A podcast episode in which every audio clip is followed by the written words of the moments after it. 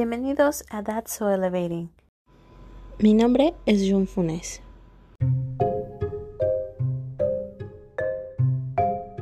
Ok, intenciones de hoy. Me gustaría que cada que escuches uno de mis episodios establezcas una intención, que te preguntes qué es lo que vas a tomar de este episodio. Puede ser, por ejemplo, que hoy vas a intentar recapitular o que de ahora en adelante vas a desear bienestar para cada persona que veas.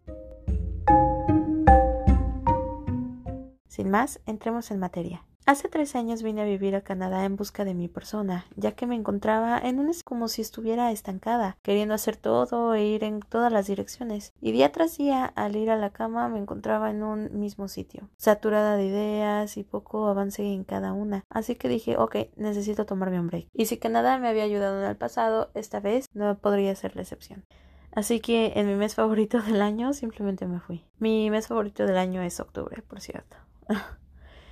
Llegué sin saber qué hacer ni por dónde empezar, pero lejos de todos los comentarios y la presión que estaba sintiendo en México, así que esta vez ya no tenía excusa para no trabajar en mí. Los primeros días fueron muy difíciles, ya que definitivamente no podía estar solo en un estado como de zombie, con todos los pensamientos hechos bolas en mi cabeza, porque sabía que eventualmente volvería a estar en el mismo estado en el que me encontraba en México. Así que recordé una práctica, yo creo que esta práctica fue la introducción a este estilo de vida que hasta la fecha sigo llevando. He ido practicando cada día más y he encontrado nuevos métodos para mi bienestar físico y mental.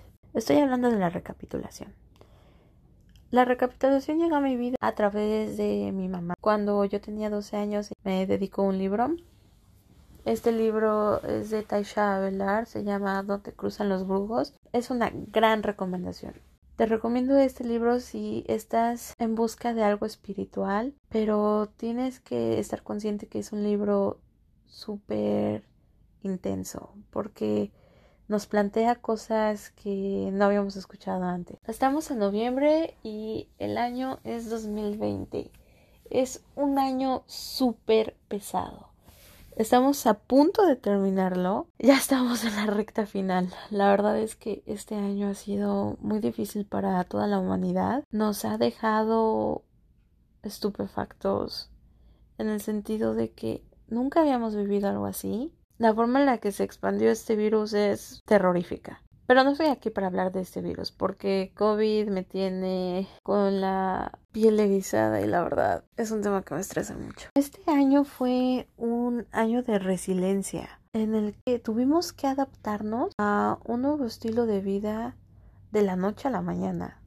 Me refiero a el distanciamiento, al aislamiento, al uso de cubrebocas, si bien uh, todos ya nos lavábamos las manos, nos volvimos más paranoicos y en la forma en la que veíamos nuestro distanciamiento con otras personas, ¿no? Como por ejemplo cuando le soplábamos las velas al pastel.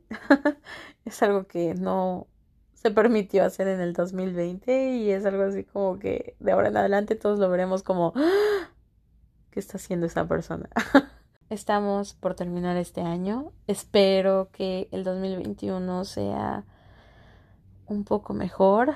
Ya hemos escuchado acerca de las vacunas. Ya podemos empezar a hacer un poco más de planes. But the pandemic isn't over just because we're over it, right? So tenemos que seguir con esto y hay que seguir adelante. Este es un año de resiliencia en el que aprendemos muchas cosas sobre la sobrevivencia y adaptación. Así que no te desanimes, hay que seguir adelante y hay que prepararnos. Yo creo que la forma correcta de cerrar este año para terminar este este capítulo del 2020 hay que cerrarlo bien para iniciarlo mejor. Fue un año de preparación, sin duda. Me gustaría hablarte acerca de esta práctica para que eventualmente la vayas aplicando en tu vida. Digo eventualmente, ya que estoy consciente de la cantidad de tiempo que se le necesita para terminarla, y la forma en la que yo lo veo es interminable, ya que no hay tiempo suficiente en el mundo de hoy para abarcarlo. La única manera sería que nos fuéramos a un retiro por años, y estoy hablando de décadas de aislamiento, y después de este trauma de la pandemia no creo que nadie tenga ganas de aislarse más. Pero bueno, si tú estás en la posición mental y espiritual para hacerlo, ¿quién soy yo para detener? Ok, la recapitulación, como te decía, es una forma eficaz para que sin ayuda de un profesional, un chamán, un gurú o curandero, la recapitulación, como te decía, es una forma eficaz para que puedas regenerar energía. Puedes hacer uh, mismo. Tienes que ir anotando. Esta práctica es mirar a nuestro pasado. Es muy abrupta y tenemos que enfrentar nuestro pasado de cara a cara. Así que te pido que si tienes algún trauma psicológico o físico, no lo hagas sin el apoyo de un profesional. Todos debemos estar en un estado mental claro de que lo que haremos es una práctica cruda a nuestro pasado. Vamos con la intención de sanar y traer energía a nuestro presente. Una vez más, y lo digo como una advertencia, si tú tienes traumas que se te puedan salir de las manos, es mejor que consultes con tu terapeuta o un profesional, ya sea psicólogo o psiquiatra. Lo menos que quiero es que te encuentres otra vez en los corredores interminables de un trauma. Para nuestra recapitulación, debemos ser conscientes que puede ser doloroso volver a nuestro pasado, pero una vez más solo vamos para buscar perdón y traer esa energía a nuestra presente. Yo me imagino, por ejemplo, que estoy en una cueva y esto lo tomé del libro que te estoy mencionando de donde cruzan los brujos porque encuentra una cueva y se mete ahí y se pierde por horas. Entonces es una forma en la que, quise recrear, ¿no? En mi cabeza de 12 años, desde siempre que hacía recapitulación, me imaginaba estar en una cueva, silenciosa, sin nada de agua, sin ruidos naturales, sin animales. Lo que buscamos en nuestra recapitulación es ir día a día, persona por persona. Las vamos a ver a la cara en el momento en el que estamos recordando y vamos a ver qué está pasando. Si esa persona nos lastimó, nos vamos a disculpar con nosotros mismos. No aceptaremos su daño. Esto debe ser con todos y cada uno de los que vimos ese día, incluso las personas que no conocemos. Tal vez, por ejemplo, hayas ido caminando en el metro y una persona que iba pasando te vio feo, o eso es lo que tú percibiste. Entonces, hasta con esa persona vamos a recordar el escenario y momento y nos vamos a disculpar por eso. Esto es solo un ejemplo, yo lo hago así. Volviendo a poner este ejemplo, es si en la mañana en el metro una persona que se cruzó en mi camino me hizo sentir incómoda o incluso me hizo pensar que me estaba viendo feo, aunque sea solo por un milisegundo, voy a imaginarme que estoy en un diálogo con esa persona y voy a decir te disculpo por verme de esa manera, cual sea haya sido tu intención, real o no. Te dejo ir de mi corazón y de mi mente. De esta manera no me puedes hacer daño y no permites el daño. Siguiente persona de tu día y la forma en la que vamos a hacer esta práctica es del día de hoy en reversa, no al revés, desde que tengamos uso de la memoria hacia el presente, no. O sea, la recapitulación va a empezar de mi día de hoy hacia el pasado ya que es muy difícil poner una línea del tiempo a nuestras experiencias y lo mejor es ir de nuestras memorias más frescas al pasado. Te darás cuenta que cuando lo hagas, tu memoria abrirá más pasadizos y momentos que tú creías olvidados, pero que aún sigues viviendo con ese dolor. Por eso abrimos el capítulo, nos disculpamos y seguimos adelante. Cada capítulo es una puerta y en cuanto salimos de ella la cerramos y no nos hará más daño. Estamos enfrentando, encarando y diciendo no más, ya no me haces más daño, no acepto este dolor ni ofensa, aquí terminas. La recapitulación recomienda que iniciemos con nuestros encuentros sexuales de hoy hacia atrás. Lo que te puedo recomendar es que te tomes un té de tila o camomila que te ayudará a centrarte y relajarte para el momento. Puedes comenzar recapitulando tus encuentros sexuales, como te decía, y después ir escalando o después ir trabajando con las personas de tu familia y amigos. Y después con los desconocidos. Esto es porque la actividad que más nos quita energía es el sexo. Esto es un tema muy importante pero muy extenso que te puedo explicar y me llevaría a otro episodio completo, pero básicamente es porque durante el sexo permitimos y liberamos nuestros impulsos y deseos y abrimos nuestra alma y espíritu. De esta manera estamos más vulnerables y somos receptores de nuestros compañeros sexuales. Y por desgracia, si ellos tienen una energía pesada, nosotros la recibimos y la cargamos. Y el problema es que la cargamos por años. Te recomiendan una abstinencia de 7 años, ya que tus parejas sexuales se alimentan de tu energía por 7 años. Yo no te puedo hablar sobre esta experiencia de la abstinencia porque es algo que no me he permitido hacer. Cada vez que lo pienso, me justifico diciendo mil cosas. En un futuro tal vez lo haga, pero yo te iré contando. Recordemos que todo esto es para la búsqueda y encuentro de nuestra persona y nuestros propósitos en la vida. Personalmente puedo decirte que a mí no me gusta vivir con mala energía y me gusta ser susceptible a las vibras, así, así que más allá de las ondas, es un buen ejercicio que te traerá paz. De ahora en adelante, date un regalo de paz día con día y vive sin juzgar a nadie. Algo que también me sirve en mi día a día, no importa qué tan enojada o estresada esté, es que cada persona que veo en mi camino le doy una sonrisa. Y esto de la pandemia es el momento perfecto porque la sonrisa es un regalo de mí para mí, aunque sea dirigida hacia alguien más.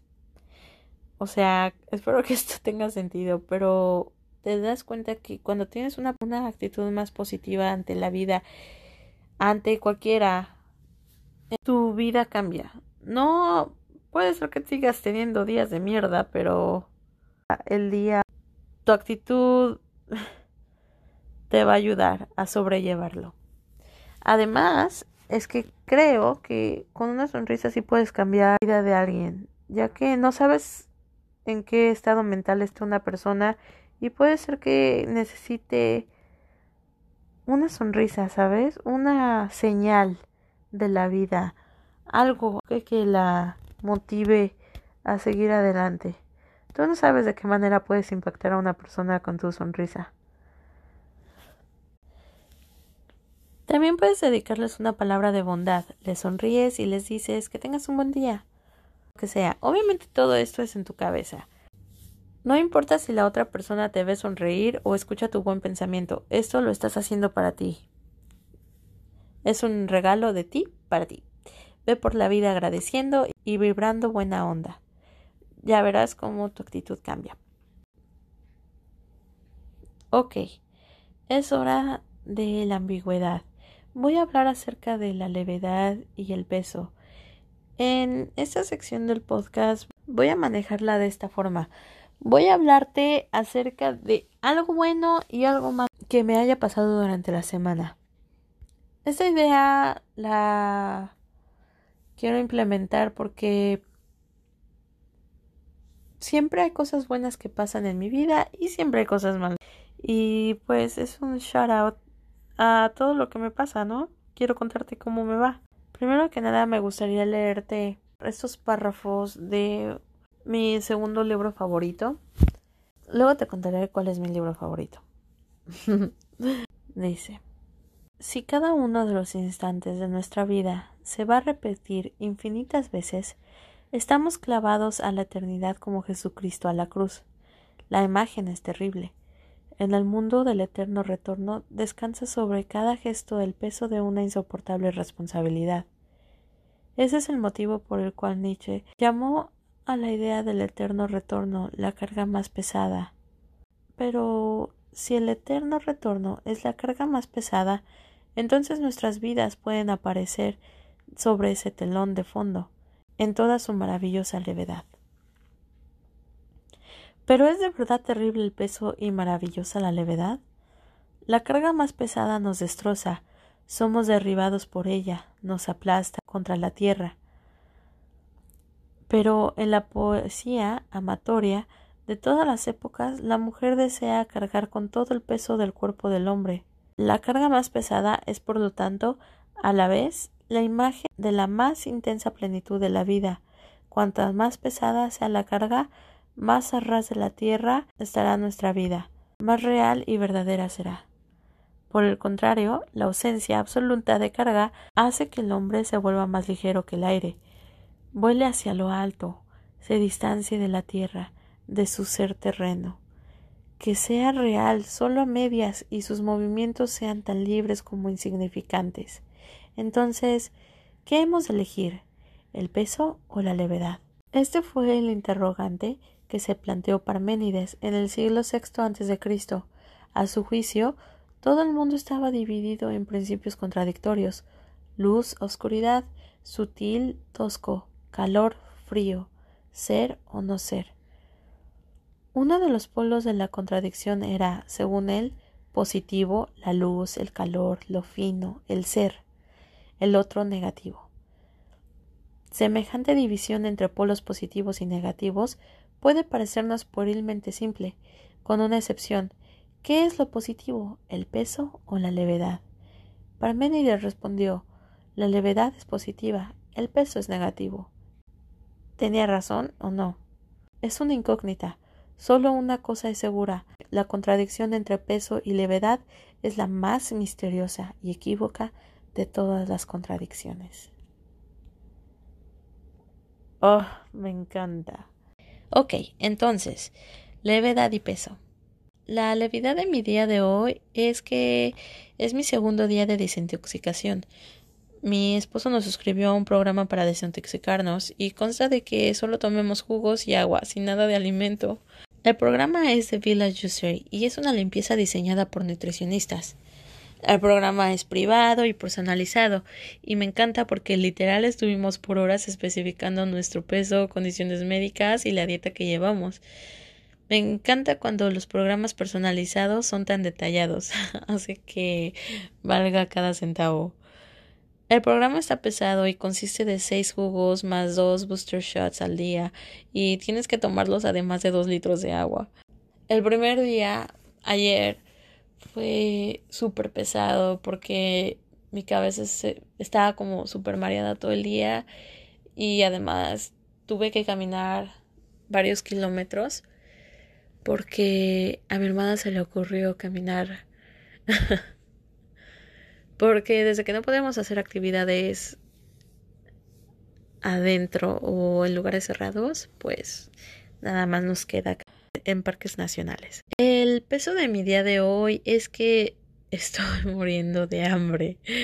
En serio no pensé que fuera tan pesado, pero estoy agradecida por esta oportunidad y experiencia. Si alguno de ustedes vive en Canadá, específicamente en Toronto, es algo que recomiendo ampliamente.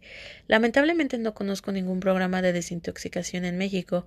El único que conozco es en Las Grullas, en Jalisco, y es más bien un retiro en el que meditas y haces caminatas temprano en la madrugada. Recuerda que todo lo que decidas hacer acerca de limpieza o medicina holística debes de hacer una extensa búsqueda, ya que puede ser contradictorio para tu salud.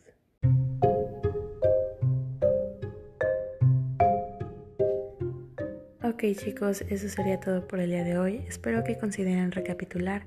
Namaste y hasta la próxima.